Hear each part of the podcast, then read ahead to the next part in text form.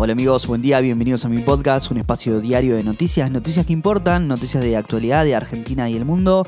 Hoy es viernes 29 de julio de 2022 y así arrancamos con buenas noticias y con buena onda, que es lo más importante, cuatro o cinco noticias para arrancar el día bien informado, ¿eh?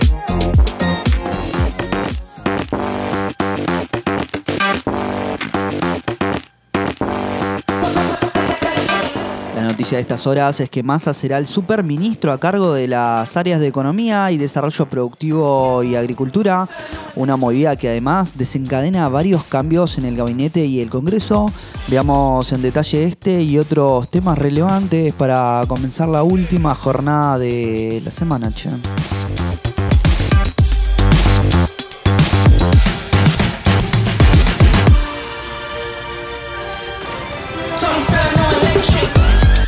Sergio Massa asumirá como superministro, tendrá a su cargo Economía y Producción y Agricultura.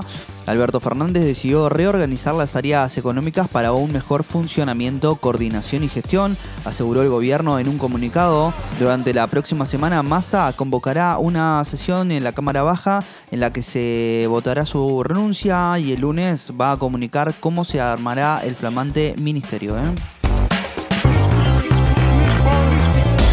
El martes, diputados definirá el reemplazante de Massa diputados. La salida del actual presidente de la Cámara de Diputados abre una sucesión por el sillón que conducirá el cuerpo legislativo.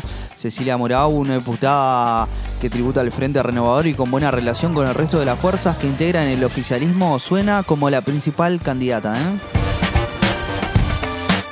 El Banco Central anunció que será más caro financiar compra en dólares. La medida afecta a los consumidores mensuales con tarjeta de crédito de más de 200 dólares.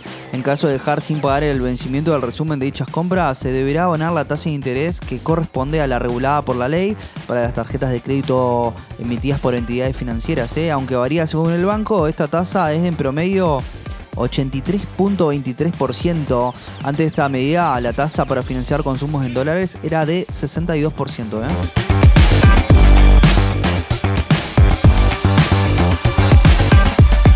Barrios de Pie suspendió la marcha del sábado a la rural y se movilizará al Congreso para evitar incidentes.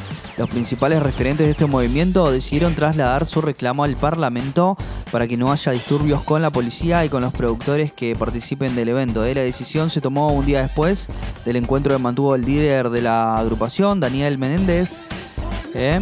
con el ministro de Justicia y Seguridad de la Ciudad Autónoma, Marcelo Alessandro. Xi Jinping advirtió a Joe Biden acerca de Taiwán. Quien juegue con fuego se quemará. El presidente chino pidió a su par estadounidense que apoye la política de su país respecto de la isla, a la que considera una provincia separatista que debe ser anexada. Argentina juega ante Paraguay y la clasificación al Mundial de Fútbol Femenino, las dirigidas por Germán Portanova, disputarán esta noche desde la 21 y partido por el tercer puesto de la Copa América que se juega en Colombia. ¿eh?